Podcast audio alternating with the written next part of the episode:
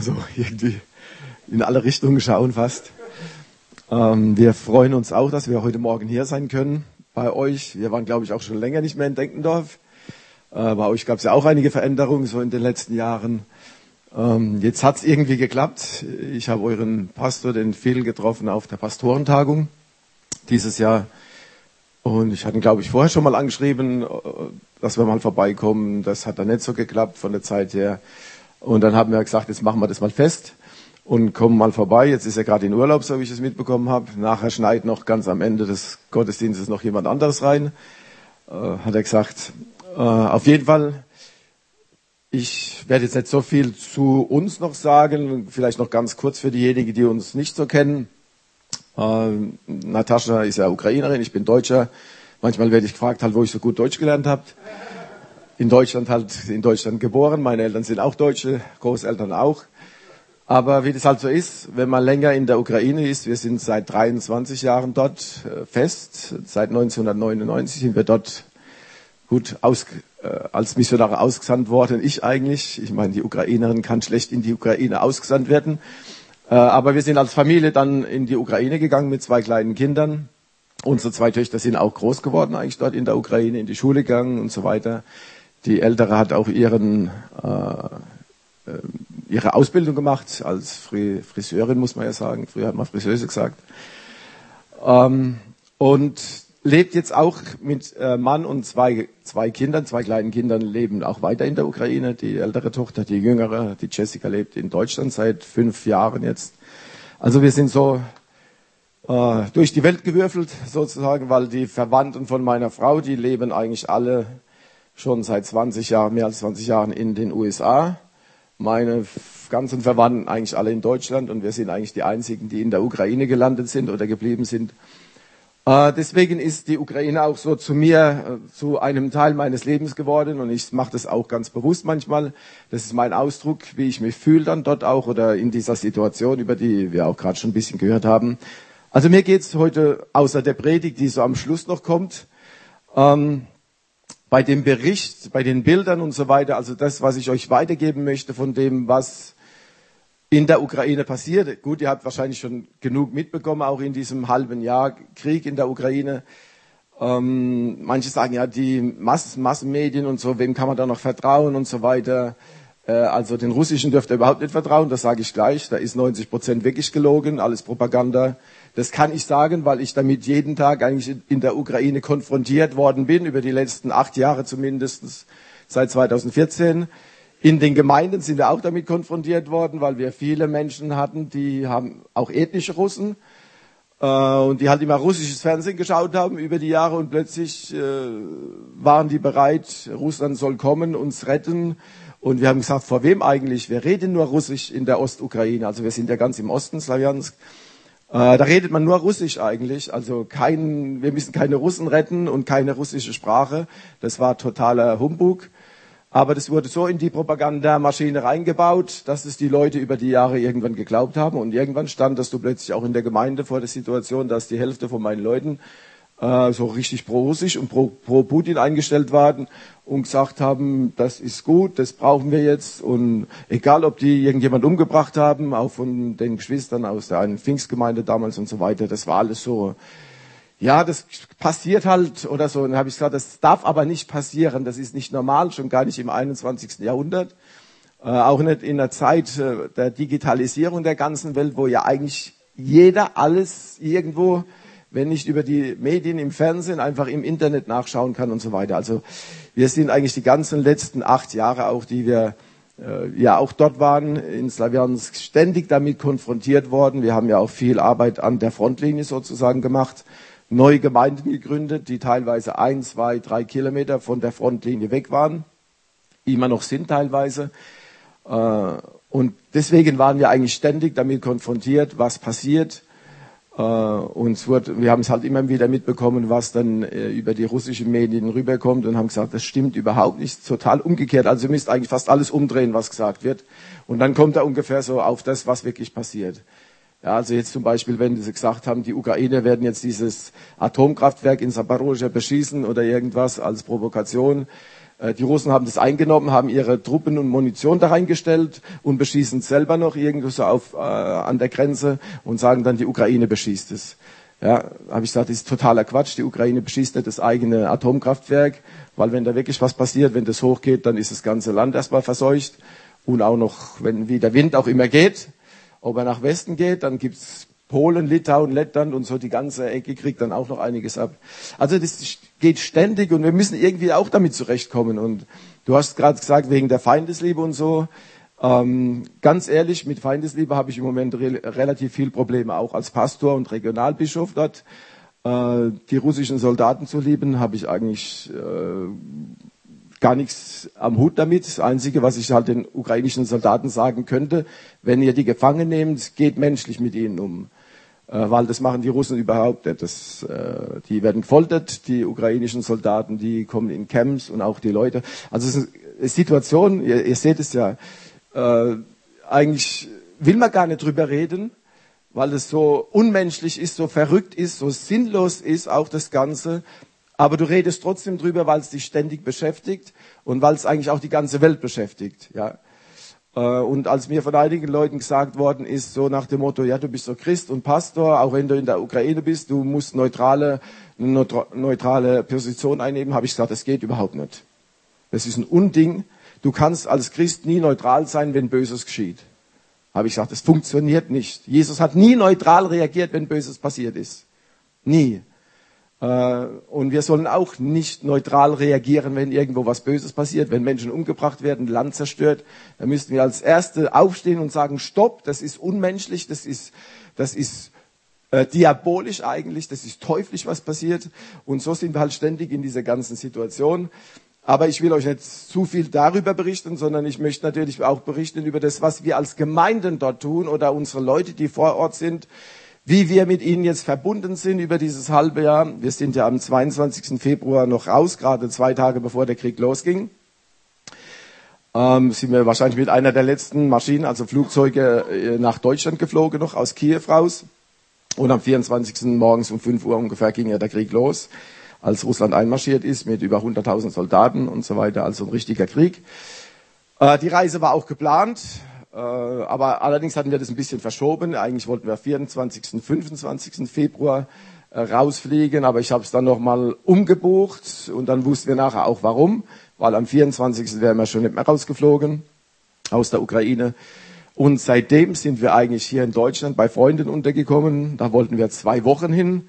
Ich musste meinen Reisepass neu machen, der war abgelaufen oder ist gerade abgelaufen in der Zeit. Und meine Mutter hatte 90. Geburtstag am 4. März und da wollten wir halt kommen, weil 90 ist halt schon so ein Alter, wo man sagt, ja, da weiß man gar nicht, wie lange es noch geht. Und da haben wir gesagt, wir kommen. Und es war also geplant, zwei Wochen in Deutschland. Mittlerweile ist es ein halbes Jahr geworden. Äh, aber wir sind unserem Herrn dankbar, dass es so funktioniert hat. Und ich werde auch einiges dazu sagen, noch was wir äh, jetzt machen in dieser ganzen Zeit eigentlich hier. Jetzt gucken wir mal. Ich habe jetzt relativ viel Bilder. Ich werde auch manches vielleicht schneller machen. Nochmal die ganze Situation. Also mir geht es wirklich schon darum, was können wir auch als Gemeinde, als Christen und ihr auch hier, unsere Leute vor Ort in der Ukraine.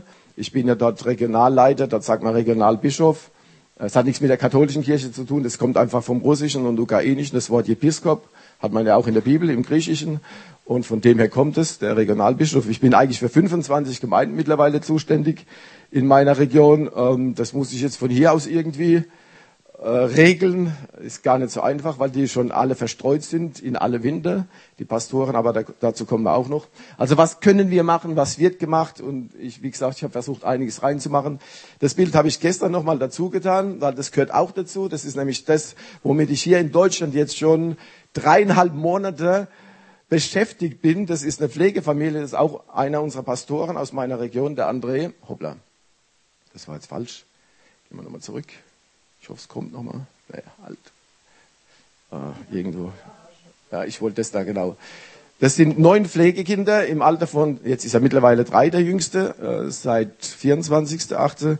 im Alter von drei bis 18 Jahren. Ähm, die haben ganz an der Frontlinie gewohnt, auch im Osten der Ukraine, mussten dann auch raus, als bombardiert worden ist und so weiter. Und wir haben dann, ich habe ihnen geholfen, dass sie dann nach Deutschland gekommen sind. Seit 9.4. wohnen die in Alfdorf. In einem Haus haben wir gefunden und so weiter. Und ich bin wirklich dreieinhalb Monate nur am Rennen an äh, Formularen ausfüllen. Ich habe mindestens schon 100 Formulare ausgefüllt für die Familie. Äh, es ist noch kein Ende in Sicht. Also ich, ich weiß nicht, wie viele Stunden und Tage ich nur allein dafür verbracht habe, um der Familie zu helfen mit Krankenkasse, Jobcenter, Ausländerbehörde, Rathaus, äh, was kommt noch? Ach, ich habe schon irgendwas vergessen. Jugendamt, Sozialamt, also es sind schon sechs mittlerweile Behörden, mit denen ich zu tun habe, wegen der Familie. Äh, ist eigentlich verrückt, aber ich habe es halt angefangen und jetzt muss man das Ding halt irgendwie auch zu Ende kriegen.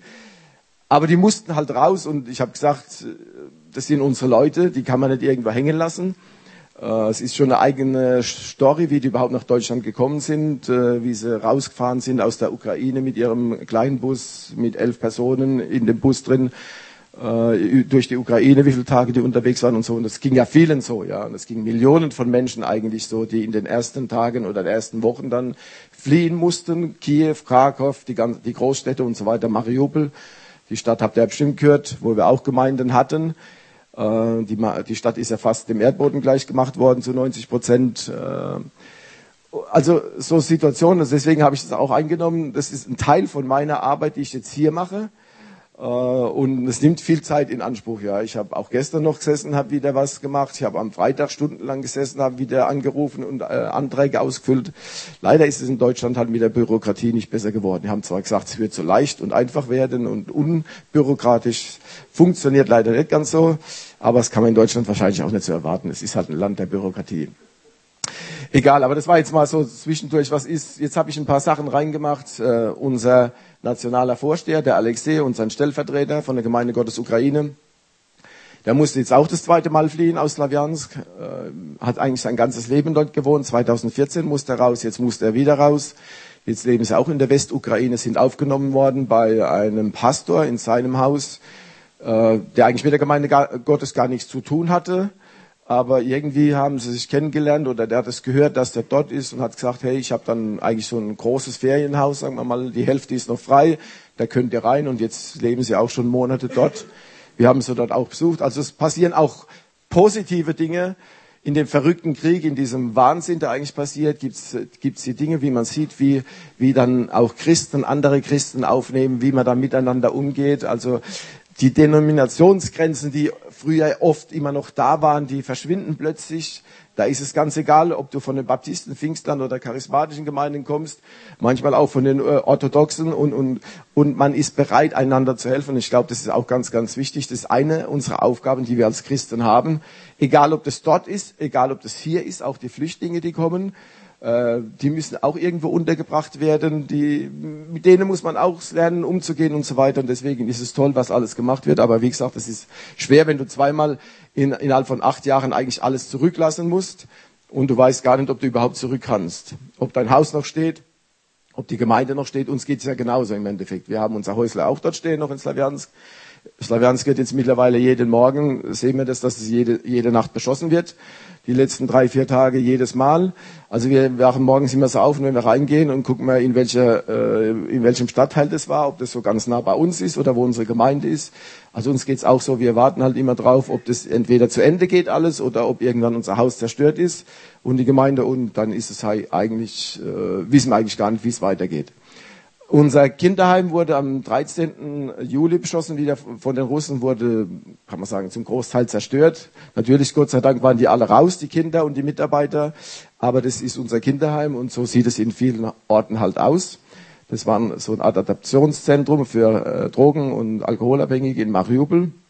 Es sieht eigentlich noch recht harmlos aus im Vergleich zu allem anderen, was es da noch gibt. Da habe ich einfach mal ein paar Bilder aus dem Internet rein äh, wie die Menschen sich fühlen halt, wenn die, wenn Frau, Kinder oder Mann, wer auch immer getroffen werden, wenn die Bombe explodiert, wenn die Rakete reinfliegt in dein Haus und so, du hast keine Chance, du überlebst ja nicht, äh, wenn sie explodiert. Wir können nur froh sein bei den Dingen, wenn sie nicht explodiert sind. Äh, ja, also da könnte man jetzt zehntausende Bilder machen äh, von solchen äh, Situationen, äh, weil es halt so, so viele Tote auch gibt. Die Situation mit den Gemeinden, was ist das Schwierige eigentlich? Da habe ich jetzt zwei solche Sachen reingepackt. Viele unserer Gemeinden können sich ja gar nicht mehr versammeln, weil wenn bombardiert wird und Raketen fliegen und die Panzer schießen, Äh, es bringt ja auch nicht viel, wenn man sich einfach hinstellt und sagt, jetzt machen wir noch Gottesdienst und dann schlägt er die Rakete ein, dann sind halt 200 Leute tot auf einmal. Ja.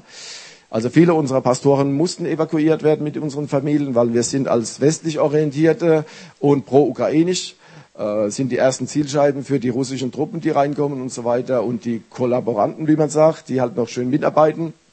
Und dann mussten die meisten Pastoren, haben wir gleich gesagt, ihr müsst raus. Ihr müsst wenigstens in die Zentral- oder Westukraine gehen, damit ihr nicht irgendwo in so einem Straflager landet oder einfach verschwindet und nie mehr auftaucht. Also deswegen können viele Gemeinden keine Gottesdienste mehr machen. Dann gibt es noch eine andere Sache, die ganz, ganz schwer ist für äh, viele Pastorenfamilien und, und Millionen eigentlich von anderen Familien äh, da die Männer von 18 bis 60 eigentlich nicht raus dürfen, weil es eine allgemeine Mobilisierung gibt. Das bedeutet nicht, dass jetzt alle in die Armee gerufen werden und kämpfen müssen, aber es wird halt gesagt, die Männer in diesem äh, kampffähigen Alter, die müssen erstmal da bleiben. Also wenn sie nicht mindestens drei Kinder unter 18 Jahre haben, die dürfen dann auch raus. Ähm, und das bedeutet, dass Frauen, die raus sind mit Kindern in Deutschland oder Polen, Ungarn, Rumänien, wo auch immer, der Mann ist zurückgeblieben. Äh, die sind teilweise schon vier Monate getrennt. Äh, und es wird halt immer schwieriger, je länger das geht, umso schwerer wird es für die Familien, weil wenn du mal vier, fünf Monate getrennt bist und du musst mit den Kindern hier zurechtkommen, der Mann lebt vielleicht noch in einem Gebiet, wo auch die Bomben und Raketen manchmal reinfliegen, hast du ja eigentlich jeden Tag die Angst und die Furcht, dass er irgendwann getroffen wird und irgendwann stirbt oder verwundet wird. Ja, also die müssen jeden Tag mit dieser Angst leben. Äh, deswegen wird die Anspannung in den Familien auch immer größer. Und leider haben wir jetzt auch gehört, die Scheidungsrate auch, äh, wird jetzt auch höher unter diesen Familien, die getrennt sind, weil die Frauen mittlerweile halt, wenn sie mal fünf Monate getrennt sind und in, Polen, also im Ausland leben, müssen sie ja plötzlich alleine mit der Situation zurechtkommen und mit den Kindern, also kein Mann mehr an der Seite, der vieles gemacht hat. Und dann irgendwann wird man halt viel eigenständiger noch und selbstständiger und irgendwie Vielleicht ist der Kontakt auch nicht mehr so gut. Also es passiert immer häufiger, das hören wir jetzt immer wieder. Auch, auch deswegen warnen wir unsere Pastoren auch, denen es genauso geht. Macht alles, dass ihr ständig in Kontakt seid mit euren Frauen und mit Familie, damit ihr den Kontakt nicht verliert und dass dann irgendwann die Frau auch sagt, jetzt habe ich die Nase voll, ich muss ja sowieso jetzt alleine hier weiter äh, durchs Leben gehen und jetzt und dann taucht plötzlich irgendjemand anderes hier auf, der sich um die Familie vielleicht noch kümmert, ganz, äh, ganz lieb und freundlich und plötzlich wird er halt zu diesem Mann, der immer öfter auftaucht. Äh, ja, das passieren ja solche Dinge. Also das sind Sachen und da rufe ich auch zum Gebet auf. Betet bitte für die Familien, denen es so geht, weil die, diesen Druck und diese Anspannung, die sie jeden Tag eigentlich erleben, den können wir oder den könnt ihr euch gar nicht so richtig vorstellen.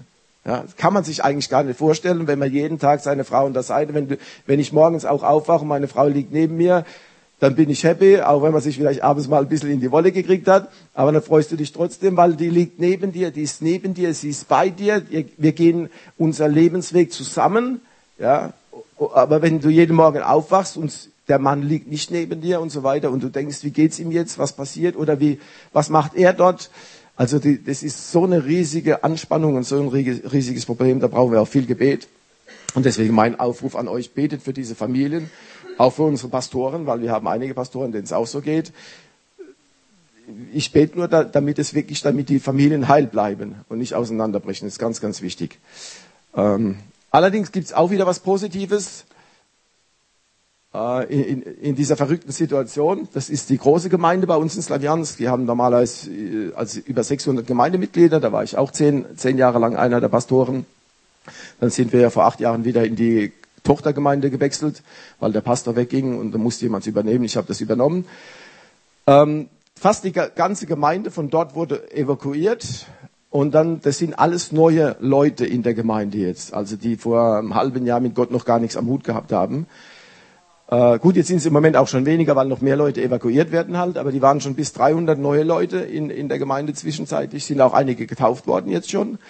Also wenn der Druck wächst, wenn, wenn die Angst größer wird, sieht man halt, dass selbst die Leute, die vielleicht früher gesagt haben, ah, ihr seid da irgendwelche, ihr seid nicht orthodox, ihr habt nichts mit uns zu tun, wir gehen nie zu euch. Plötzlich tauchen sie in der Gemeinde auf, weil sie Angst haben um ihr Leben und wissen, eigentlich ist es doch, irgendwie ist es da vielleicht doch äh, weniger äh, gefahrenvoll, äh, sicherer vielleicht. Und dann kommen sie plötzlich, hören das Evangelium und bekehren sich auch. Also das haben wir in einigen Gemeinden dort erlebt. Äh, aber wie gesagt, äh, es ist schwierig, weil wir haben den Pastor auch, der einzige Pastor, der dort geblieben ist in der Gemeinde. Wir haben schon gesagt, also muss schon vorsichtig sein. Weil wenn es richtig heftig wird, dann müsst ihr raus. Dann könnt ihr euch als Gemeinde nicht versammeln, weil wenn da eine Bombe einschlägt, wenn 300 Leute drin sind und dann hast du 200 Tote, das wird auch für die Gemeinde wird das eine absolute Katastrophe dann. Ja. Also das können wir uns. Aber so, das sind halt die trotzdem positiven Momente, wo wir sagen, danke Herr, dass du immer noch wirkst, auch in einer Situation. So jetzt mal zu dem, was wir ganz konkret gemacht haben jetzt auch in dieser Zeit. Äh, ich bin ja hier, äh, als wir zurückgekommen sind. Ich habe sehr viel mit dem Thomas Strenkert vom Samariterdienst zu tun gehabt und immer noch zu tun, die ganzen Monate jetzt. Und mit der Gemeinde Gottes, dann Medocare haben wir jetzt auch ein bisschen was, dass wir auch selber noch äh, Medikamente besorgen wollen und die rüberbringen. Aber da haben wir einiges gemacht, was wir machen konnten, schon 13 Autos und Kleinbusse rübergebracht in der Zeit die benutzt werden, wie ihr das auch seht hier, um Lebensmittel in die Kriegsgebiete zu bringen und die Menschen raus zu evakuieren. Also sind jetzt einfach ein paar Bilder. Wie gesagt, da ist äh, der Thomas Strenkert, Rudi Schäbig, das Pavel ist wieder drauf, Tom Rossen ist einer unserer Pastoren, der Alexei, unser nationaler Vorsteher. Das waren die drei ersten Caddies, die wir rübergebracht haben. Dann haben wir dem Alexei ein besseres Auto besorgt.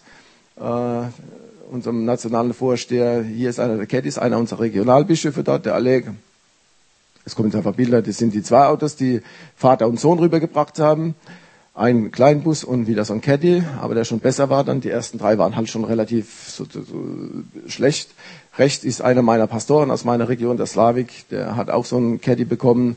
Der nächste Caddy, den wir rübergebracht haben, äh, also die kommen dann her, wir haben alles abgewickelt. Ich habe halt auch mittlerweile dann viel äh, Sachen übersetzt und die, die ganze Fahrzeugpapiere und das alles übersetzt, noch was übersetzt werden musste. Äh, den Bus haben wir rübergebracht, der ist auch im Einsatz. Dann den nächsten Caddy. Also wir haben einiges gemacht in der, in der Hinsicht. Dann, was noch gemacht wurde, zehn große LKWs wurden rübergeschickt in der Zeit über den Samariterdienst Lebensmittel, Kleidung, Hygieneartikel, andere Dinge das ist der Kevin Rossen, der da auch oft dabei war. Ich habe auch versucht, oder meine Frau und ich, wir waren dann auch öfter in Herrenberg, haben versucht, da mitzuhelfen, weil ich gesagt habe, es geht alles an unsere Leute dort und ich bin hier, da helfen wir mit. Das waren, wie gesagt, zehn von solchen LKWs.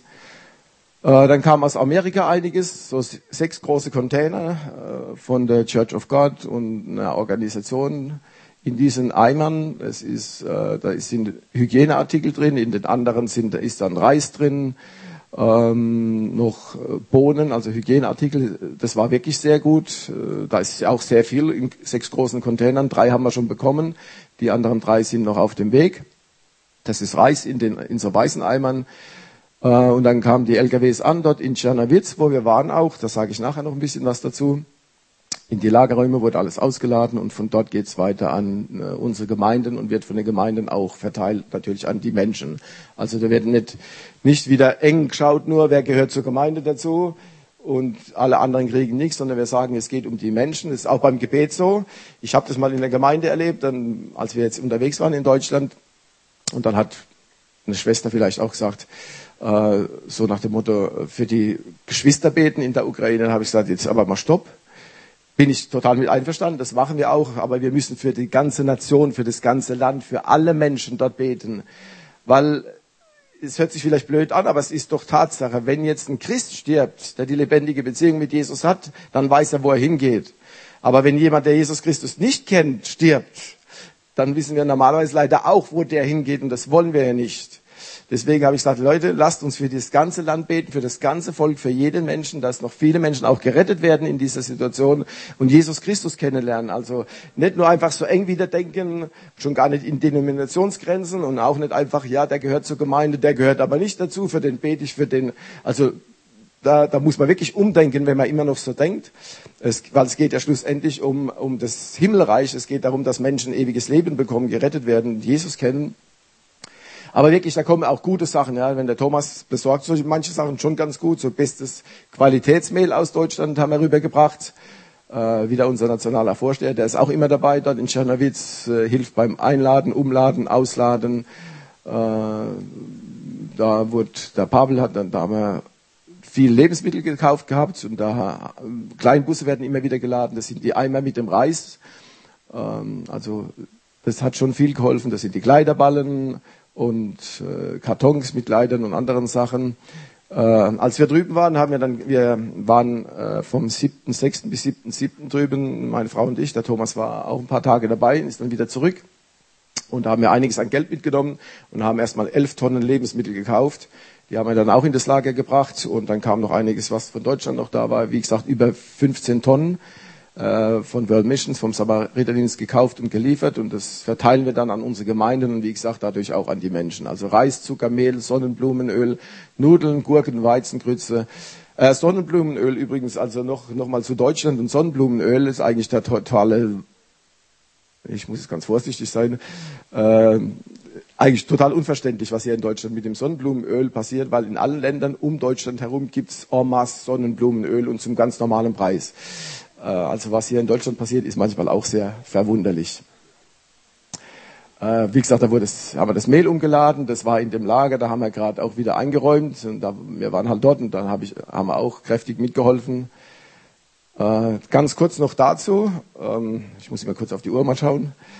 Ähm, was machen wir jetzt eigentlich noch? Eine meiner Hauptaufgaben hier, was die Pastoren in der Ukraine betrifft. Wir haben ungefähr 100 Gemeinden oder gehabt bis vor dem Krieg. Äh, aus meiner Region selber funktionieren im Moment ungefähr noch fünf Gemeinden von 25, weil die anderen Pastoren raus mussten und sich nicht mehr versammeln können. Sind aber sehr aktiv an anderen Orten, haben teilweise auch schon neue Gottesdienste begonnen, aber die Gemeinden vor Ort können sich halt nicht mehr versammeln. Und wie gesagt, äh, es gibt jetzt viele im Osten, die eigentlich gar nicht mehr existieren. Als wir hergekommen sind am 22., dann kam am 24., das war der Donnerstag, und am 28. habe ich gesagt, jetzt muss was gemacht werden für unsere Pastoren.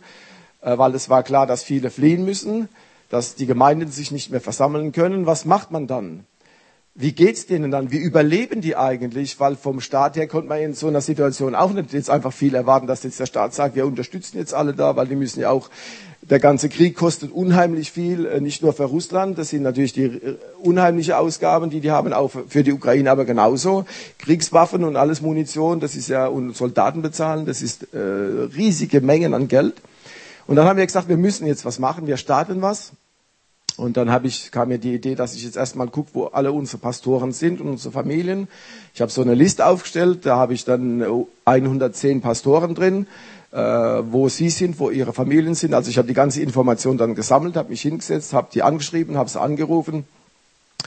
Und dann haben wir gesagt, jetzt müssen wir sie auch finanziell irgendwie unterstützen. Und ihr könnt euch vorstellen, als der Krieg, ein totaler Krieg im Land, äh, die Banken sind erstmal alle zusammengebrochen zu, die ersten drei, vier Wochen, aber wir wussten, wir, wir müssen was machen.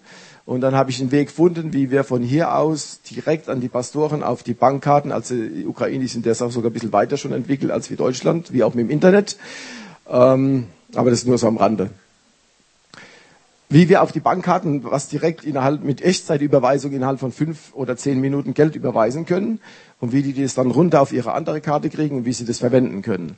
Ich habe es dann selber probiert bei mir, ich habe da auch noch was drüben und habe das darüber gemacht und das ging. Dann habe ich gesagt, jetzt machen wir das. Ich habe dann wieder alle Pastoren angeschrieben, die ich da hatte. Äh, habe gesagt, habt ihr das schon, so eine Karte? Diejenigen, die das hatten, habe ich gesagt, ich mache jetzt was, mir überweisen euch was, dann kriegt ihr was.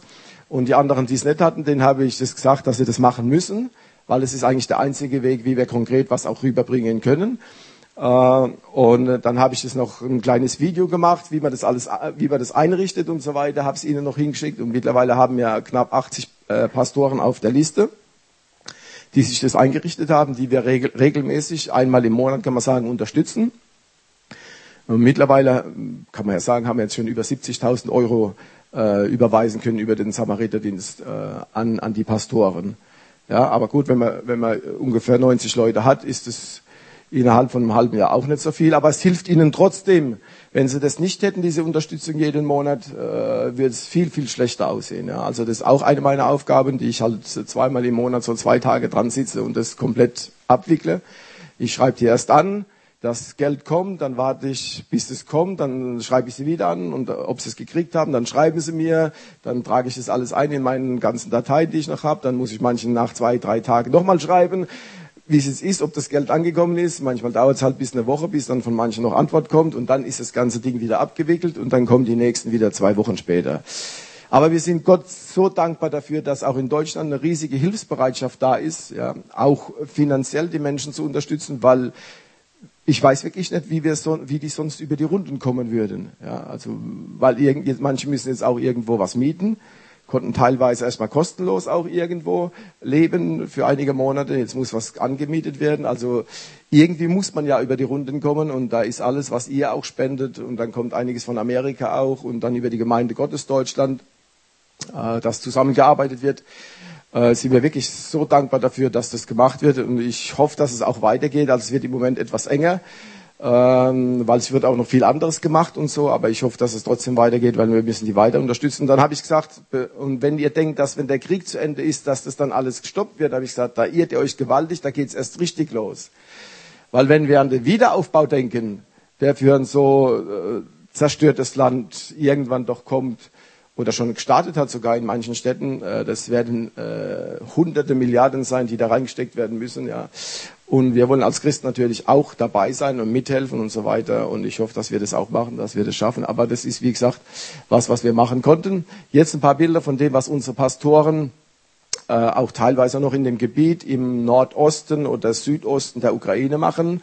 In Kharkov zum Beispiel haben wir Pastoren, die sind die ganze Zeit dort geblieben, wo bombardiert worden ist, äh, Raketen reingeflogen sind, die sind dort geblieben, haben die Menschen in den Kellern besucht, haben Lebensmittel dorthin gebracht und so. Unter Lebensgefahr eigentlich haben die äh, monatelang das gemacht und machen immer noch, versorgen halt die Menschen einfach Bilder. Das ist einer unserer Regionalbischöfe, der äh, Nikolai oder auf Ukrainisch Mykola. Äh, da haben sie gerade 400 Lebensmittelpakete gemacht und der ist da auch selbst immer. Also da, das ist nicht so, dass dann jemand Regionalleiter oder Bischof oder der Nationalleiter sich hinsetzt, jetzt sagt, das sollen andere machen. Da sind wir halt oder sind sie immer dabei. Trinkwasser, haben wir auch ein bisschen was eingerichtet, damit die Leute Trinkwasser brauchen, weil in manchen Städten gibt es kein Trinkwasser mehr oder Dörfern, weil alles zerstört worden ist. Es gibt in manchen Städten und Dörfern schon drei Wochen, äh, drei Monate kein Gas mehr. Also wenn man sich hier beschwert, ja, in Deutschland wird es so ein bisschen eng, dann sage ich, in der Ukraine gibt es in manchen Städten kein Gas mehr schon drei Monate und es gibt auch bis zum Winter kein Gas. Deswegen werden die Leute jetzt zwangsevakuiert teilweise, weil, weil sie im Winter das nicht überleben bei minus 25 Grad, wenn halt keinen, keine Heizung im Haus ist. Äh, Leute werden evakuiert, behinderte, bettlägerige Menschen, ja, die legt man halt dann einfach hinten rein. Also nicht in Deutschland irgendwie schöner Transport, sondern die werden in den kleinen Bus hinten reingelegt, wird eine Matratze hingelegt und dann kommen die raus und fahren vielleicht 500 Kilometer irgendwo hin, sind halt zehn Stunden unterwegs, aber irgendwie muss man sie herauskriegen, ja. Also das ist die Realität. Alle möglichen Lebensmittel, Kartoffeln auch, äh, Karotten und was man hinbringen kann, Familien mit Kindern, äh, das ist ja, sind ja alles Menschen, die unterstützt werden. Einer unserer Pastoren auch, die haben schon mittlerweile Tausenden von Familien mit verschiedenen Hilfsorganisationen Lebensmittel und Hygieneartikel äh, geben können, obwohl das eigentlich eine ganz kleine Gemeinde ist mit 15, 20 Leuten. Die sind auch alle weg eigentlich, aber der hat es irgendwie geschafft. Er ist über sich hinausgewachsen, würde ich sagen, und hat es dann mit diesen Organisationen dort organisiert, dass wirklich Tausenden von Menschen schon geholfen worden ist. Wieder eine Oma, aus dem Rollstuhl in den Bus halt reingesetzt worden und dann werden die Menschen evakuiert. Anatole, einer unserer Pastoren, der auch sehr engagiert ist, auch aus dem Osten, ist jetzt in der Westukraine und fährt oft in, den, in die Ostukraine, um die Lebensmittel und Hygieneartikel und Trinkwasser reinzubringen. Also die fahren dorthin, direkt nach Slawiansk, nach Kramatorsk, durch die ganzen Gebiete durch und wir beten dann halt immer, dass sie gut hinkommen und auch gut wieder rauskommen. Äh, ein anderer meiner Pastoren, der Dimitri aus meiner Region, die in Kharkov, also die machen sehr, sehr viel.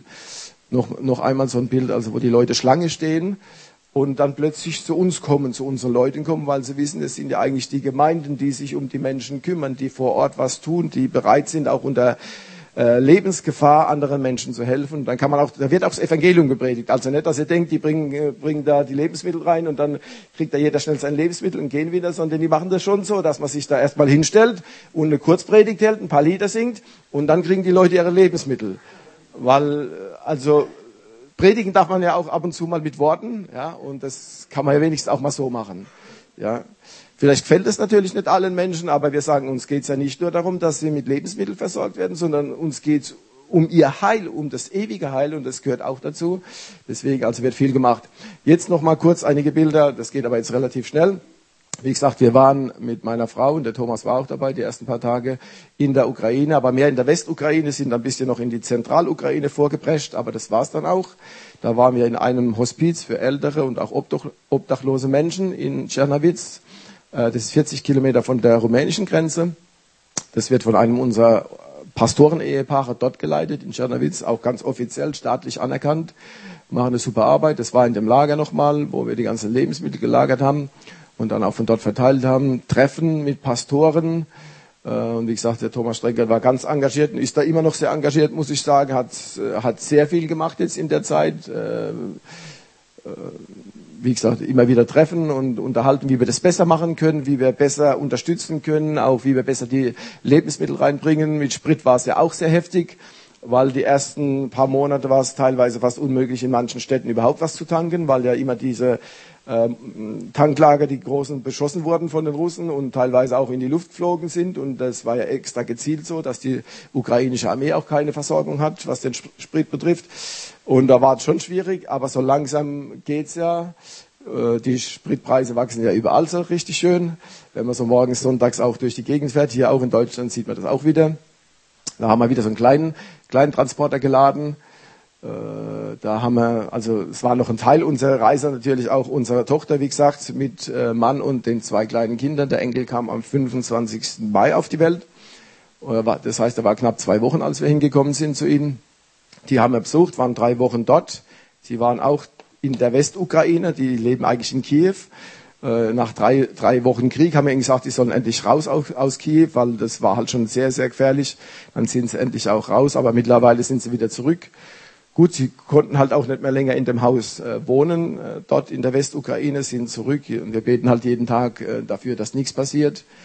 Aber das war natürlich schon eine schöne Zeit für uns auch, dort zu sein, spazieren zu gehen mit den Enkeln und, und Zoo besuchen. Das, das war aber so nur das, was wir nebenbei gemacht haben. Also sonst halt immer Gemeinden besucht. Wir haben auch äh, eine Familie besucht, ein Hospiz von einem anderen Pastor meiner Region wird es geleitet. Die sind schon zweimal sozusagen umgezogen jetzt in der Westukraine mit allem Hab und Gut. Da haben wir auch eine neue Gemeinde kennengelernt in Czernowitz. Also ich, ich war da schon relativ viel unterwegs. Äh, dann habe ich gepredigt in der Gemeinde auch. Äh, da lief alles auf Ukrainisch. Wir reden ja normalerweise nur Russisch. Äh, also Ukrainisch kann ich auch nicht gut. Also ich verstehe viel, aber mit dem Reden ist schwierig. Aber es hat mir richtig gut gefallen. Auch die Lieder und alles sonst. Wer weiß, was das bedeutet? Also ich habe bis jetzt in Deutschland noch niemand getroffen, der das weiß. Was könnte das bedeuten?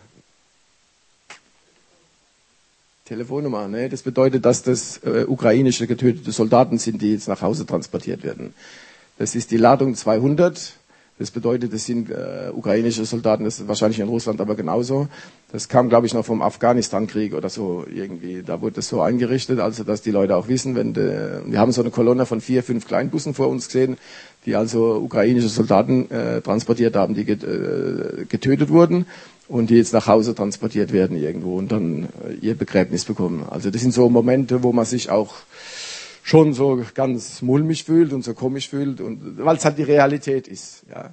Und die Realität ist ja mittlerweile, dass äh, die getöteten russischen Soldaten mittlerweile schon auf die 50.000 zugehen. Äh, wie viel es bei den Ukrainern sind, weiß ich nicht. Da gibt es keine genauen Zahlen. Das sind zwar nicht so viel, aber ich gehe mindestens von 10.000, 15.000 auch äh, Toten aus. Äh, was die Zivilisten betrifft, äh, in der Ukraine äh, gibt es ja hier eigentlich auch nicht viele Zahlen. Da gab es irgendwas mal 5.000, 6.000, was natürlich der Realität absolut nicht entspricht, weil schon allein in Mariupol, in der Stadt, wo wir unsere Gemeinden hatten, und der Gennady Mochnenko, einige kennen den Namen vielleicht, der war auch vor einigen Wochen in Deutschland und da haben wir uns ein bisschen unterhalten. Der hat es auch gesagt, uh, die haben ja viele Leute raus evakuiert, unter Bombenhagel und so weiter, über 1000 Leute noch aus der Stadt und er hat gesagt, also in der Stadt selber, die Zahlen, die inoffiziellen, aber eigentlich richtigen Zahlen, es sind mindestens 30.000 äh, Zivilisten, die dort getötet worden sind von den russischen Truppen. Das ist mindestens, was sie haben. Die haben ja gesagt, die Leichen liegen auf den Straßen rum und dann gibt's ja die Massengräber, die sie dort gemacht haben, damit die, und dann werden die teilweise verbrannt, die Leichen auch so, damit man nicht genau weiß, wie viele äh, Zivilisten eigentlich getötet sind. Das haben sie teilweise auch mit ihren eigenen Soldaten gemacht. Die haben ein mobiles Krematorium dabei gehabt, die Russen, und haben dann die Leichen einfach, die russischen Soldaten einfach da rein, damit sie verbrannt werden, damit man nicht weiß, wie viele russische Soldaten eigentlich äh, umgekommen sind. Also, das ist eigentlich schon, schon wenn man sowas hört, denkt man, das, ist, das muss ja irgendein Wahnsinniger irgendwo an der Spitze sitzen, wenn man sowas überhaupt machen kann, ja. Äh, also das ist die Realität des Krieges. jeden Tag gibt's Tote, Verletzte, ja, und deswegen unser Gebet natürlich, Herr, stopp den ganzen Wahnsinn, stopp den Wahnsinnigen, der da im Kreml sitzt, äh, und, und gib irgendwie, dass, dass das mal zum Ende kommt und, und dass die Ukraine wieder Frieden bekommt und, und wieder weiter äh, leben kann. Auch da haben wir eine Familie aus unserer Gemeinde besucht, die sind auch in der Westukraine jetzt äh, als Flüchtlinge. Die haben sich natürlich riesig gefreut, nach drei Monaten uns mal endlich wieder sehen zu können.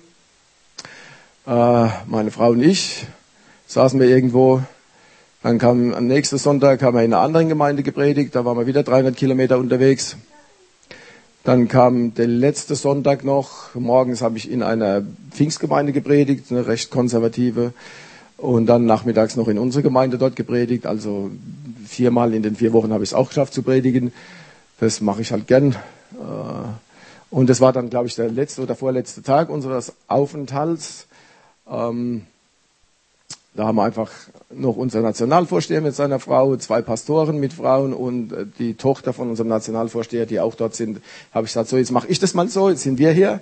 Normal wird man ja als Missionar meistens eingeladen, dann wenn wir in der Gemeinde sind, kommt er heute zum Mittag vorbei oder wir gehen mal irgendwo was essen, habe ich gesagt, jetzt mache ich das mal so und jetzt laden wir die mal ein.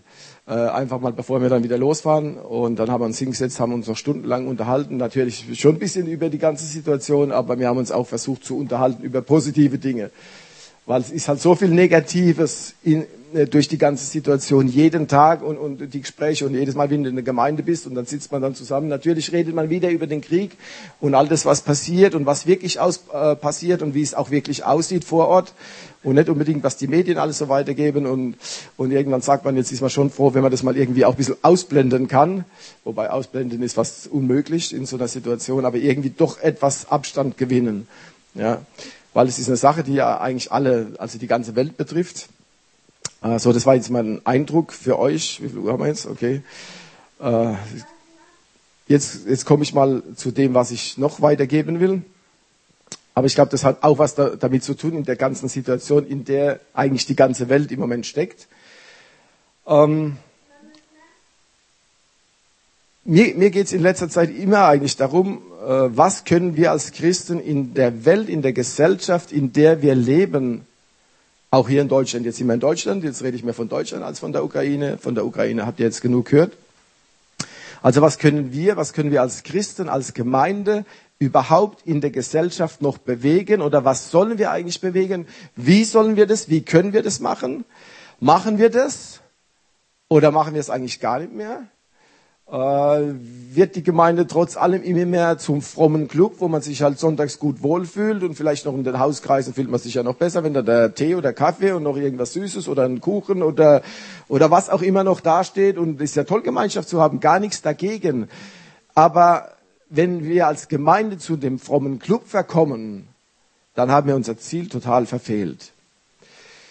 Das Problem ist ja, dass wir in der Gesellschaft, in der wir hier auch in Deutschland leben, ich meine, wir kriegen es ja auch hier jeden Tag äh, mit, äh, sind auch in allen, jeden Sonntag in einer anderen Gemeinde. Ähm, und wir reden dann auch meistens mit den Pastoren nachher, weil die laden uns dann ein, dann sitzen wir stundenlang zusammen und jeder lässt mal so raus, wie es ihm geht, was so in der Gemeinde passiert, was so in der Gesellschaft passiert. Und da habe ich halt festgestellt, also wir haben, ich glaube schon, dass wir ein riesiges Problem auch als Gemeinde haben, als Christen, dass man heute fast gezwungen wird, gesellschaftskonform zu werden. In den vielen Fragen, die so auftauchen, dann wird man entweder bist du tolerant oder intolerant. Und heute ist es halt intolerant zu sein. Wenn man sozusagen intolerant ist, wird man dann schon gemobbt bald, oder wie sagt man da heute? Da gibt's ja gibt es ja noch die besseren, moderneren Wörter und so weiter. Also du bist dann irgendwo so jemand, der dann gleich schief angesehen wird und, und vielleicht auch manchmal so auch betitelt wird und so weiter. Aber ich glaube schon, dass es unsere Aufgabe ist, in vielen Fragen nicht gesellschaftskonform zu sein, in der Gesellschaft zu leben, in der wir leben, aber als Christen zu leben und eine bestimmte Aufgabe wahrzunehmen, die uns Jesus Christus ganz persönlich sogar in der Bibel weitergibt. Und darum geht mir es jetzt noch in dieser äh, in der Predigt, äh, weil ich glaube, die letzten zweieinhalb Jahre, also dann kam ja Corona, Wir haben das gerade so am Rand ein bisschen miterlebt, weil wir waren gerade in Deutschland damals 2020 im März und wir hatten gerade noch zwei Tage. Wir sind gerade noch rausgeflogen, damals zurück in die Ukraine und dann gingen die Grenzen ja auch erstmal zu und dann ging es nicht mehr hin und her. Und da waren wir dort und in Deutschland ging ja alles radikal ganz schnell. Also da wurde alles ganz schnell gemacht und dann Tests machen und dann das nicht mehr und dann da nicht mehr und in den Gemeinden überhaupt sich nicht mehr versammeln und nur noch Online-Gottesdienste machen und so weiter. Wir haben das zwar auch etwas praktiziert, aber nicht so extrem, also in der Ukraine, wie es hier in Deutschland war. Also diese ganze abends dann nicht mehr ausgehen und dann, da habe hab ich gehört, dann in Deutschland wurde es dann bald so wie in dem, wie schon früher war. Der Nachbar schwärzt den Nachbarn an, wenn man dann zu viele Leute plötzlich in der Wohnung hat oder wenn man dann abends dann noch rausgeht oder, also habe ich gedacht, hoppla, wir, in welchen Zeiten leben wir eigentlich?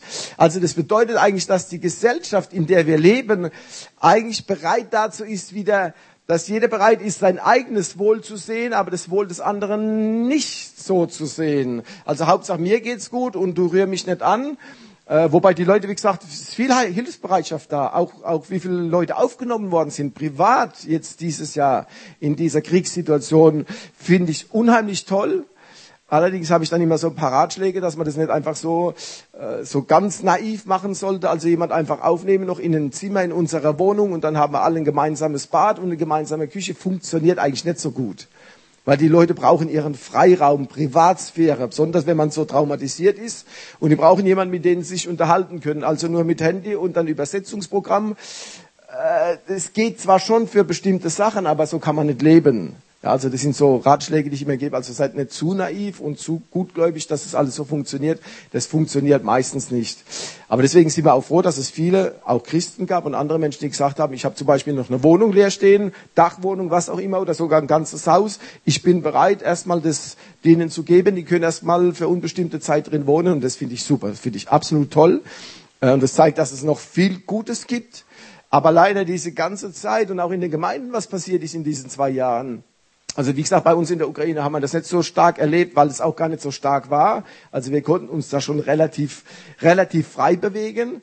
Aber in Deutschland, was ich alles mitbekommen habe, wie die Spaltung dann durch die Gemeinden ging. Also da gab es ja die Maskenbefürworter, die Maskengegner, die Impfbefürworter, die Impfungsgegner, äh, die Corona-Leugner und die Corona, nicht Befürworter, aber die gesagt haben, das ist bald das Ende der Welt. Also das, und dann gab es so irgendwie, dann gab es ja nur noch Streit in den Familien, auch in den Gemeinden, in der Gesellschaft. Und ich glaube, das hat mir auch gezeigt, dass wir ein riesiges Problem auch als Christen haben, weil es ging ja auch durch Gemeinden so durch. Ja. Ich hoffe, bei euch war es nicht so, aber ich habe es in anderen Gemeinden mitbekommen, dass es so war. Ja, und dass jetzt noch Leute nach zwei Jahren, über zwei Jahren zu Hause sitzen und sagen, ich gehe nicht mehr in die Gemeinde, ich habe mich jetzt so dran gewöhnt, weil es so toll ist. Äh, man kann ja seinen Kaffee gleich noch beim Gottesdienst trinken, wenn ich mir in, im Internet anschaue und, und, und das Brötchen essen und wer, was ich mir da drauf schmier, auf das Brötchen weiß keiner außer mir. Und das ist auch gut so. Und wenn mir die Predigt nicht gefällt und wenn der Eberhard noch länger predigt, dann mache ich sowieso aus, so nach dem Motto. Oder wenn der Lobpreis jetzt Lieder gesungen hat, die mir nicht gefallen, dann mache ich leiser oder blende einfach mal aus oder schalt auf einen anderen Kanal, Kanal um. Und jetzt sitzen die Leute zu Hause und sagen, sie wären Gemeinde. Das ist aber keine Gemeinde. Gemeinde hat immer was mit Gemeinschaft zu tun. Und Jesus hat sogar gesagt, dass das Licht und Salz, das wäre und dazu komme ich jetzt gleich, darum geht mir es eigentlich, Licht und Salz sein in dieser Welt.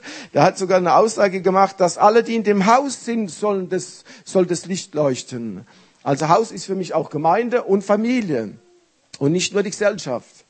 Und ich glaube, wenn wir dann zu Hause sitzen und zu Hause leuchten, da haben wir alle einen am Leuchter irgendwie würde ich mal sagen, so langsam. Weil dann, dann, dann, dann isoliert man sich von der Gesellschaft auch, auch von der christlichen Gemeinde. Und ich glaube, das, und deswegen bin ich froh über jeden von euch, der heute hier sitzt, äh, weil es wäre schon ein bisschen komisch, wenn ich jetzt, wenn wir jetzt hier sind, da sitzen dann fünf Leute hier und die anderen sitzen alle zu Hause. Ich darf sagen, hallo, alle am Bildschirm oder wo auch immer ihr sitzt. Äh, ihr hört mich jetzt, ob euch das gefällt oder nicht. Ich finde es total blöd, dass ihr jetzt schon zwei Jahre zu Hause sitzt und nicht mehr in die Gemeinde kommt. Ähm, ich darf ja sagen, ich bin ja kein Pastor hier, von daher ist es gar nicht so schlimm. Aber mir geht es eigentlich wirklich darum, dass wir als Christen einen Auftrag haben.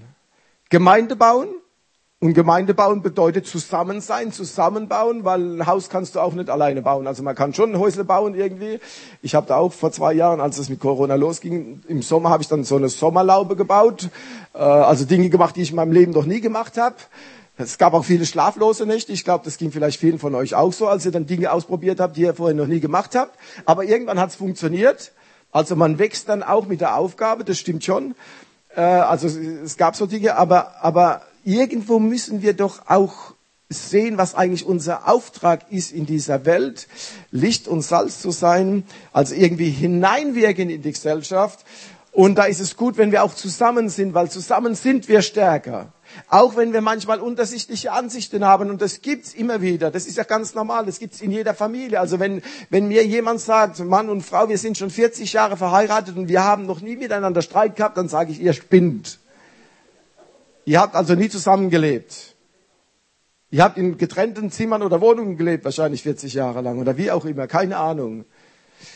Weil das ist ein Teil unseres Lebens. Wir haben verschiedene Ansichten, manchmal verschiedene Gefühle und äh, aus, aus, wie wir unsere Gefühle ausdrücken. Aber deswegen ist es so wichtig, dass wir zusammenkommen, auch darüber reden. Und dann können wir als Gemeinde Licht und Salz in dieser Gesellschaft sein. Und das ist unsere Aufgabe. Und jetzt kommen wir doch endlich mal zum Wort Gottes, sonst rede ich sowieso zu viel. Ähm, Matthäus Kapitel 5, die Verse 13 bis 16. Ein ganz, ich glaube, ein ganz, ganz, äh, ja auch schon bekannte Abschnitt aus der Bibel. Gut, bekannt das sind vielleicht noch die Seligpreisungen, gerade vorher, Verse 1 bis 12, wo Jesus viel darüber geredet hat, was es eigentlich bedeutet, äh, wer selig und, und glücklich sein darf, wer die Geist, geistlich Armen, also nicht die geistig Armen. Äh, das verwechselt man manchmal schon ein bisschen, äh, wobei die manchmal vielleicht auch glücklicher sind, als wie die geistig zu viel auf, auf, auf dem Schirm haben und meinen, sie wüssten alles besser als die anderen und dann gibt es nur Probleme mit den anderen Menschen. Aber das ist ein anderes Thema wahrscheinlich. Jetzt lesen wir mal, was das Wort Gottes sagt. Die Worte Jesu. Und noch mal eins ganz kurz dazu. Das ist mir vor kurzem erst mal aufgefallen. Die Seligpreisung, also das fängt an mit dem Himmel und endet mit dem Himmel. Also schlussendlich ging es Jesus um den Himmel. Ihm ging es nicht darum, dass wir hier alle ewig auf der Erde leben, sondern ihm ging es darum, wo es eigentlich hingeht, um was es eigentlich geht, damit wir eigentlich mal unseren himmlischen Vater auch sehen dürfen. Also jetzt lese ich es mal. Ihr seid das Salz der Erde, wenn aber das Salz fade geworden ist, womit soll es gesalzen werden? Es taugt zu nichts mehr, als hinausgeworfen und von den Menschen zertreten zu werden. Ihr seid das Licht der Welt. Eine Stadt, die oben auf einem Berg liegt, kann nicht verborgen sein. Man zündet auch nicht eine Lampe an und setzt sie unter den Scheffel, sondern auf das Lampengestell und sie leuchtet allen, die im Hause sind. So soll euer Licht leuchten vor den Menschen, damit sie eure guten Werke sehen und euren Vater, der in den Himmeln ist, verherrlichen. Oder in der älteren Übersetzung steht dann, glaube ich, drin, euren himmlischen Vater zu preisen. Ja. Äh, einfach ein paar Gedanken dazu, weil das hat mich dann schon sehr beschäftigt, weil ich habe mir das auch selber die Frage gestellt, inwieweit bin ich eigentlich äh, ein Teil dieses Salzes und dieses Lichts in der Welt, weil es ist, geht ja jeden von uns an als Christen. Wenn wir gläubig sind an Jesus Christus, dann geht es uns an. Es geht nicht die Masse der Menschen an, die sich auch versammelt hatte auf dem Berg, sondern Jesus steht, er hat seine Jünger zu sich gerufen und dann fing er an zu reden. Das geht direkt an die Jünger Jesu, an die Nachfolger weil es kann nie an die Masse gehen, weil hier geht es um die Masse nur in einen. Wir sollen dieses Licht und das Salz für die Masse sein, für die Gesellschaft sein. So so hineinwirken in die Gesellschaft und die Massen dann unterweisen. Aber es ging Jesus nie um die Masse in dem Sinn, sondern es ging ihm eigentlich darum, um die Menschen vorzubereiten, seine Nachfolger, seine Jünger, die dann mit den anderen Menschen in der Gesellschaft zu tun haben. Also, wie gesagt, einfach ein paar Gedanken dazu, zu diesem Abschnitt. Ich werde euch jetzt auch nicht viel über das Salz, über die Funktionen und so, da habt ihr bestimmt auch schon Predigten gehört, habt ihr schon irgendwelche Artikel gelesen und vielleicht die ältere Generation, die früher vielleicht noch Fleisch gepökelt hat und so weiter, die weiß da viel besser Bescheid als wir, die wir in einer Zeit der Elektronisierung und, und, und, und da gibt's ja noch Kühlschränke und Kühltruhen und noch irgendwas, wie man das alles haltbar macht. Also da braucht man nichts mehr pökeln eigentlich und so weiter, noch irgendwie groß einlegen, obwohl das immer noch gemacht wird. Und es schmeckt manchmal auch besser, weil es ja noch sehr natürlich ist. Aber, aber wie gesagt, nicht viel über das Salz. Aber wir wissen, normalerweise gibt, äh, hat Salz solche zwei Funktionen, was schmackhafter zu machen und was haltbarer zu machen. Und da ist es ja die Frage, in einer Gesellschaft, in der Welt, die wir leben, diese, wie, wieder die zweieinhalb Jahre haben uns gezeigt, wie schnell was kaputt geht, zerstört wird, äh, die Beziehung untereinander, die Gesellschaft, ich sage es mal ganz einfach, vor die Hunde geht langsam. Und was können wir machen, um das Ganze haltbarer, sinnvoller zu machen, besser zu machen? Also wir können ihnen nicht, nicht mehr Geld anbieten oder einen besseren Job oder so ein besseres Auto, absolut sinnlos, sondern es geht eigentlich irgendwas, was die inneren Werte ändern muss, damit es auch äußerlich besser wird, das Miteinander besser wird, in der Gesellschaft besser wird. Und wir wissen ja, wenn wir was haltbarer machen wollen, dann fange ich meistens mit der Familie an. Weil die Familie, das ist eigentlich das Fundament der Gesellschaft auch, auch das Fundament der Gemeinde. Auch wenn jemand noch Single ist, aber trotzdem geht er dann in die Familie der Gemeinde, kommt er rein. Du bist wieder irgendwo eingeschlossen. Und wenn Familien kaputt gehen, und es gehen so leider immer mehr in der Gesellschaft, in der wir leben. Manchmal weiß man schon gar nicht mehr, was Familie ist heutzutage, nach all dem, was gesagt wird über Familie oder was man gar nicht mehr sagen darf. Äh, ja, dann, dann sage ich, Leute, das ist unsere Aufgabe, da was reinzubringen, was haltbar zu machen, gut und stark zu machen, das müssen wir dann vorleben. Und dann kriege ich ja schon die Krise, wenn ich drüber rede, wie es in manchen christlichen Familien aussieht. Also ich bin absolut nicht perfekt. Ich habe meine Hänger manchmal, auch in meinen Emotionen noch und so, aber ich weiß, wie wichtig es ist, die Familie äh, intakt zu halten. Aber die Familien gehen immer mehr kaputt. Und auch christliche Familien gehen immer mehr kaputt. Die Scheidungsrate steigt auch in christlichen Familien, in christlichen Kreisen, nicht nur in der weltlichen Gesellschaft sozusagen. Das heißt, das ist ganz wichtig, dass wir da was reinbringen, was mitbringen in die Gesellschaft, wo wir sagen können, hört mal zu, das braucht ihr auch, damit eure Familie gesund bleibt. Mit Liebe in Liebe miteinander umzugehen, das zu lernen, den anderen zu achten, den anderen zu schätzen, auf den anderen einzugehen. Und ich bin auch eine Person, mir fällt das gar nicht so einfach, weil ich bin sehr äh, so fixiert auf mich selber, also mit allem machen. Ich mache gerne alles selber. Ich bin so eine Person. Ja. Deswegen, wenn du Familie hast und wenn du Gemeinde hast, dann kannst du nicht einfach alles selber machen. Also das bedeutet, du musst mal dich bisschen ändern in der Sache und das ist gar nicht so einfach für manche Leute. Ja, aber das ist genau das, was ich glaube. Unser Herr möchte, dass wir da anfangen, erstmal das Salz reinzubringen, äh, das haltbarer zu machen. Also zu sagen, hört man zu, es geht eigentlich nur durch Vergebung. Also Salz ist Vergebung eigentlich. Weil nur durch Vergebung kann man auch wieder Beziehungen heil machen. Es gibt keinen anderen Weg. Vergessen oder Zeit halt alle Wunden, das ist totaler Quatsch.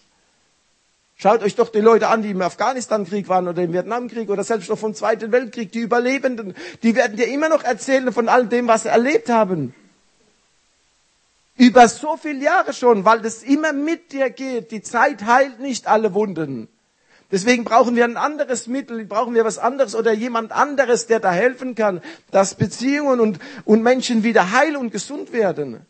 Und deswegen geht es darum, wir haben den Auftrag, das in die Gesellschaft reinzubringen. Hört mal zu, ohne Vergebung funktioniert's nicht. Und wenn ihr vergeben wollt, dann müsst ihr erstmal den erleben, der euch vergibt. Das ist unser Salz. Also nicht einfach gehen und sagen, jetzt geht er mal zum Psychologen und er erzählt euch, wie das funktioniert. Und dann läuft es auch so. Das, das stimmt doch gar nicht. Manche Psychologen sind gut, gar keine Frage. Und auch nicht immer alle nur christliche Psychologen, sondern andere auch, die wissen viel. Aber schlussendlich geht's um Vergebung.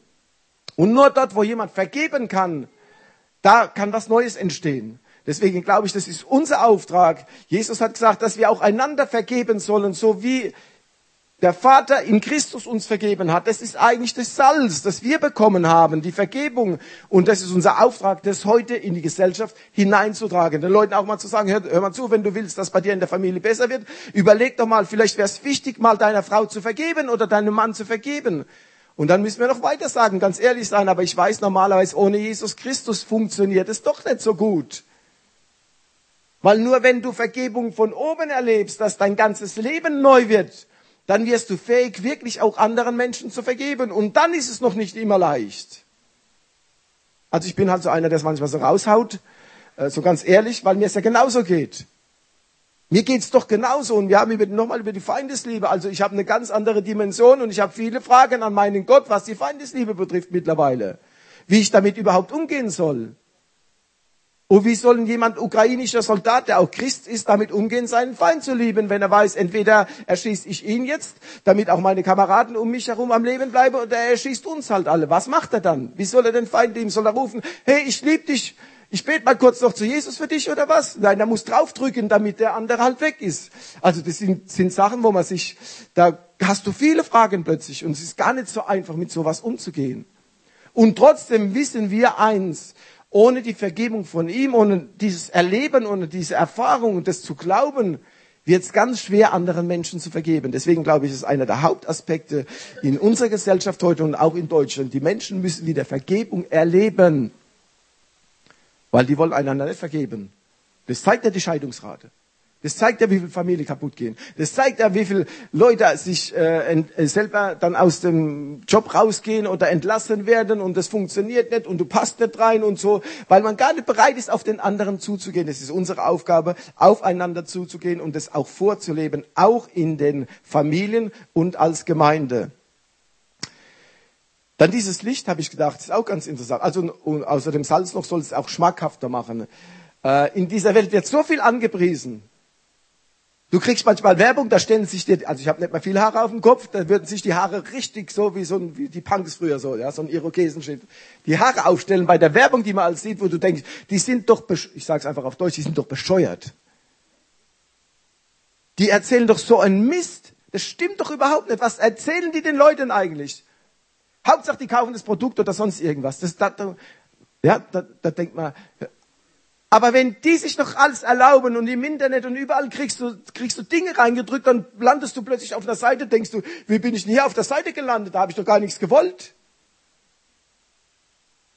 Ja, können wir es uns als Christen dann nicht erlauben zu sagen, hör mal zu, der Glauben an Jesus Christus und ein Leben mit ihm ist das Beste, das es gibt auf der Welt? Also wir müssen nicht schmackhaft machen, dass man sagt, kommt schon zu uns in, in die Gemeinde, da werdet ihr schön eingelullt und dann müsst ihr gar nichts machen und Jesus liebt sowieso alle und wir kommen alle in den Himmel. Totaler Quatsch. Aber ist es nicht unsere Aufgabe zu sagen, hör mal zu, wenn du echtes Leben leben willst, dann musst du es mit Jesus Christus leben. Weil das ist echtes Leben. Denn das Leben mit dem Schöpfer zu leben, das bedeutet Leben. Und Leben ohne Schöpfer ist eigentlich Vegetieren. Weil es funktioniert ja gar nicht. Ein Leben ohne den deinen Schöpfer ist eigentlich gar kein Leben. Er hat das Leben in uns hineingehaucht. Dann würde ich sagen, dann wird es Zeit, dass wir als Christen wieder aufstehen und sagen den Leuten mal um uns herum, hör mal zu. Ich weiß, dass du vielleicht anders denkst, aber ich kann dir eins sagen, wenn du wirklich leben willst, dann ist es nicht dein viermal Ausflug machen oder Ferien machen auf Mallorca oder sonst irgendwas, sondern jeden Tag mit Jesus Christus leben. Und selbst auf Mallorca dann, dann Urlaub zu machen und dort noch mit Jesus Christus zu leben, dann lebst du. Und das, glaube ich, das bedeutet für uns Salz heute in dieser Zeit, in der wir leben. Und jetzt bräuchte man, glaube ich, über das Licht gar nicht mehr viel sagen, aber ich glaube, eins ist noch ganz, ganz wichtig. Wir leben in einer Welt, auch in der Gesellschaft, die immer gottloser wird. Kleines Beispiel.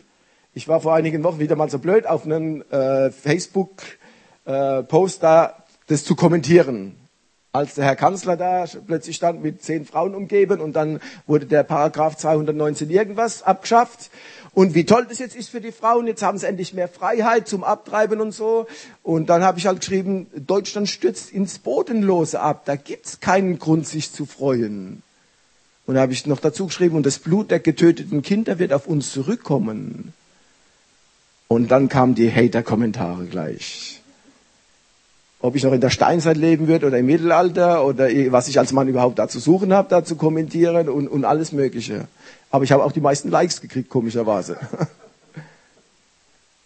Und dann habe ich mir gedacht, das ist aber doch genau das, was passiert. Wir leben in einer Gesellschaft, die wird immer gottloser. Weil die anderen haben mir ein paar reingeschrieben, äh, was für ein Gott oder was hat es mit Gott oder mit Göttern zu tun oder was auch immer. Und die Kirche ist an allem schuld. Ich habe überhaupt nichts über Kirche geschrieben, sondern ich habe nur geschrieben darüber, wie ich mich gerade fühle als Deutscher, was mit Deutschland passiert. Ja? Du, das heißt, du darfst als Deutscher, als Christ gar nicht mehr schreiben, dass du denkst, dass Deutschland ja eigentlich mal wieder zu Gott zurückkehren sollte. Das heißt, wir leben in einem dunklen Land. Aber wisst ihr eins, wo das Licht scheint in der Dunkelheit, ist das Licht unheimlich hell, wenn es leuchtet. Und genau in der Zeit leben wir. Hat man schon immer gelebt, aber es wird heute noch extremer. Die Gegensätze. Dunkelheit und Licht, die prallen aufeinander, aber unsere Aufgabe ist es und wir dürfen Licht sein in dieser Welt. Also mal leuchten richtig. Und leuchten bedeutet wirklich so zu leben in der Gesellschaft, wie es Jesus Christus von uns will. Und es funktioniert nur in der Kraft des Heiligen Geistes. Also wir reden jetzt nicht über die Geistesgaben hier, sondern ich rede einfach mal darum, wenn Gottes Geist in uns wohnt, dann will er durch uns leben. Und das heißt, er will auch durch dich reden. Vielleicht zu deinem Nachbarn oder Arbeitskollegen oder Bekannten oder Verwandten, die Jesus noch nicht kennen. Er will durch dich was bewirken in ihrem Leben. Er will, dass sein Licht durch dich scheint. Weil es ist nicht dein Licht, es ist nicht mein Licht, es ist sein Licht. Das verwechseln wir ja manchmal auch. So, und wenn dann jemand gebetet hat für jemand und dann wird er geheilt, dann meint man noch, ich habe ihn geheilt. Ich habe ihn nicht geheilt. Wenn schon, dann heilt unser Herr jemanden. Aber vielleicht durch dich oder durch mich. Das ist ja genau das, was er möchte. Er möchte es durch dich und durch mich machen. Auf der einen Seite freut mich, freut mich das unheimlich zu sehen, dass unser Herr uns nimmt, uns absolut unvollkommene und benutzt uns einfach zu Dingen, wo man eigentlich sagt, das ist eigentlich total daneben. Da, da braucht er uns gar nicht dazu. Aber er macht es, weil er das möchte weil es für ihn ganz wichtig ist, dass wir da mit dabei sind, dass er uns gebrauchen kann. Deswegen ist es unsere Rolle in der Gesellschaft, in der wir heute leben. Die Menschen suchen, was Glück ist. Und es wird wieder alles möglich angeboten. Und plötzlich merkt man, dass es weder dein volles pralles Bankkonto ist oder noch irgendwas oder das neue Auto. Gut, eine Woche funktioniert es, aber wenn dann der erste Kratzer reinkommt, dann ist das Glück vorbei dann ist man zu Tode unglücklich. Das stimmt doch, das ist Tatsache. Deswegen muss es was geben, was viel besser und viel länger hält. Und glückselig sind die, die um meinen Namen verfolgt werden, hat Jesus gesagt. Die mir vertrauen eigentlich, um das mal ganz einfach zu sagen, die mir in jeder Lebenssituation vertrauen können. Das sind glückliche Menschen, auch wenn es mal richtig hart wird. Auch wenn nicht immer alles so funktioniert, wie wir das gern wollen. Auch wenn du nicht immer die Antworten von ihm bekommst, die du gerne bekommen würdest. Mir geht's ja genauso. Oder meint ihr jetzt in dem Krieg, halbes Jahr Krieg? Was meint ihr, wie oft ich ihn schon gefragt habe, wann das endlich mal zu Ende geht? Wann er endlich mal eingreift und den Verrückten da stoppt? Wie oft habe ich ihn schon gefragt? Aber trotzdem mache ich weiter. Weil es unser Auftrag ist, in dieser Welt Salz und Licht zu sein. Weil wenn wir aufhören, Salz zu sein, dann kann man uns wegwerfen. Dann sind wir zu nichts mehr nütze. Gut, natürlich kannst du dir noch ein Haus bauen, kannst du noch einen besseren Arbeits-, einen Job suchen, kann man alles machen, aber der Schöpfer sagt, unser Schöpfer sagt, wenn wir diese Kraft des Salzes verlieren, kein Licht mehr sind, sind wir eigentlich zu nichts mehr nütze auf dieser Welt. Aber jetzt drehen wir das mal um. Weil wir wollen ja auf einer positiven, mit einer positiven Note eigentlich zu Ende kommen. Aber wenn wir wieder Salz und Licht sind, dann bedeutet es, dass du und ich, wir unseren Auftrag erfüllen auf dieser Erde und dass noch Menschen zum lebendigen Glauben an Jesus Christus kommen werden. Weil er möchte das. Und wenn du dich von ihm gebrauchen lässt, und wenn du sagst, ja, ich bin bereit, manchmal ist es gar nicht so einfach und dann sagen sie wieder, ah, der spinnt doch wieder mit seinem Jesus. Aber das haben wir ja schon, das habe ich auch schon als Kind gehabt in der Schule. Und trotzdem machen wir weiter, weil es schlussendlich um ihn geht und um die Ewigkeit, wo die Menschen die Ewigkeit verbringen. Darum geht's. Deswegen, das ist unsere Aufgabe, so in die Gesellschaft hineinzuwirken. Und ich will damit zum Schluss auch kommen jetzt. Um wen geht's eigentlich? Ganz besonders. Es geht um die Entmutigten, um die Enttäuschten und die Deprimierten, die ohne Hoffnung und ohne Leben sind, durch dieses Leben irgendwie noch gehen. Und von denen haben wir Millionen, wenn nicht Milliarden Menschen mittlerweile auf der Erde. Und gerade die letzten zweieinhalb Jahre haben das gezeigt. Deswegen heute haben wir einen riesigen Auftrag noch vor uns. Wenn wir wollen, schlussendlich steht ja so da, damit die Menschen eure guten Taten sehen und euer Vater im Himmel gepriesen wird, verherrlicht wird. Schlussendlich ging es Jesus immer darum, den Vater im Himmel zu verherrlichen. Und das ist genauso auch unser Auftrag. Nicht die Gemeinde, nicht uns selbst, nicht dein Können, nicht dein Wissen, gar nichts, sondern ihn zu preisen und zu verherrlichen. Das ist das, was er möchte und das ist das, was auch passieren wird, wenn wir das ernst nehmen. Wenn wir sagen, Herr, ich bin bereit, was auch immer mich das kostet, was auch immer du möchtest von mir, ich möchte, dass dein Licht wieder durch mich scheint, in meiner Familie, in der Gemeinde und in der Gesellschaft. Das sind die drei Orte, wo wir immer scheinen dürfen. Ich möchte, dass ich Salz bin in meinem eigenen Leben, in meiner Familie, auch in der Gemeinde weil wenn wir einander unterstützen, wenn wir einander auch vergeben, dann wird Gemeinde stark. und in der Gesellschaft. Das ist sein Auftrag an uns und dann wird das passieren, was er am Schluss gesagt hat. Und da wird der Heilige Geist, der in uns wohnt, der immer da ist, er wird uns auch helfen, er wird das Licht irgendwie noch stärker machen. Er macht es stärker. Aber er möchte, dass wir sagen, ich bin bereit. Ich möchte, dass du das durch mich machst. Das ist eigentlich sein ganzer Anspruch an uns. Er braucht keine theologische Abhandlung darüber. Er braucht nicht irgendwie noch eine theologische Ausbildung. Ist gut, nichts dagegen. Ich habe selber zwei. Aber das hat nichts damit zu tun, sondern es geht darum, dass wir einfach sagen, Herr, hier bin ich.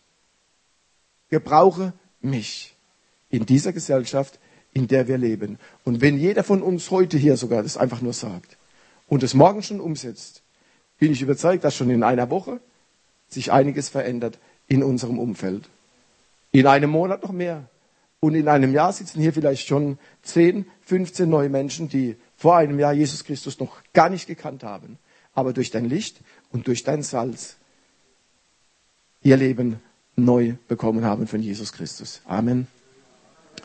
Jetzt schlage ich noch vor, dass wir zusammen aufstehen und kurz mal mit unserem Herrn darüber reden. Einfach sagen, was wir eigentlich auch erwarten, wo wir vielleicht auch Hilfe von ihm brauchen. Ich, weil ich brauche das auch, zu sagen, Herr, ich möchte mehr leuchten. Manchmal funktioniert es gar nicht so gut. Und mein Salz ist in manchen Bereichen richtig schwach geworden. Gib du einen Verstärker dazu, damit es wieder stärker wird. Und dann kommt Gottes Geist und macht es auch und verändert uns und lässt uns in dieser Gesellschaft Licht und Salz sein. Lieber himmlischer Vater, wir danken dir, dass wir hier die Möglichkeit haben, auch so offen darüber zu reden, was unser Auftrag eigentlich in dieser Welt ist. Und es geht wirklich nicht darum, dass wir hier sitzen, uns einfach versammeln und uns gut fühlen, was toll ist und schön ist, aber und dann denken, das wäre es jetzt gewesen. Nein, du möchtest, dass wir als Gemeinde und auch jeder von uns als Christ in diese Gesellschaft hineinwirkt, was hineinbringt, was vielleicht sogar verändert, auch wenn es uns so scheint, dass man heute fast gar nichts mehr verändern kann mit der christlichen Botschaft, weil die Menschen sie gar nicht mehr hören wollen. Aber das stimmt schon.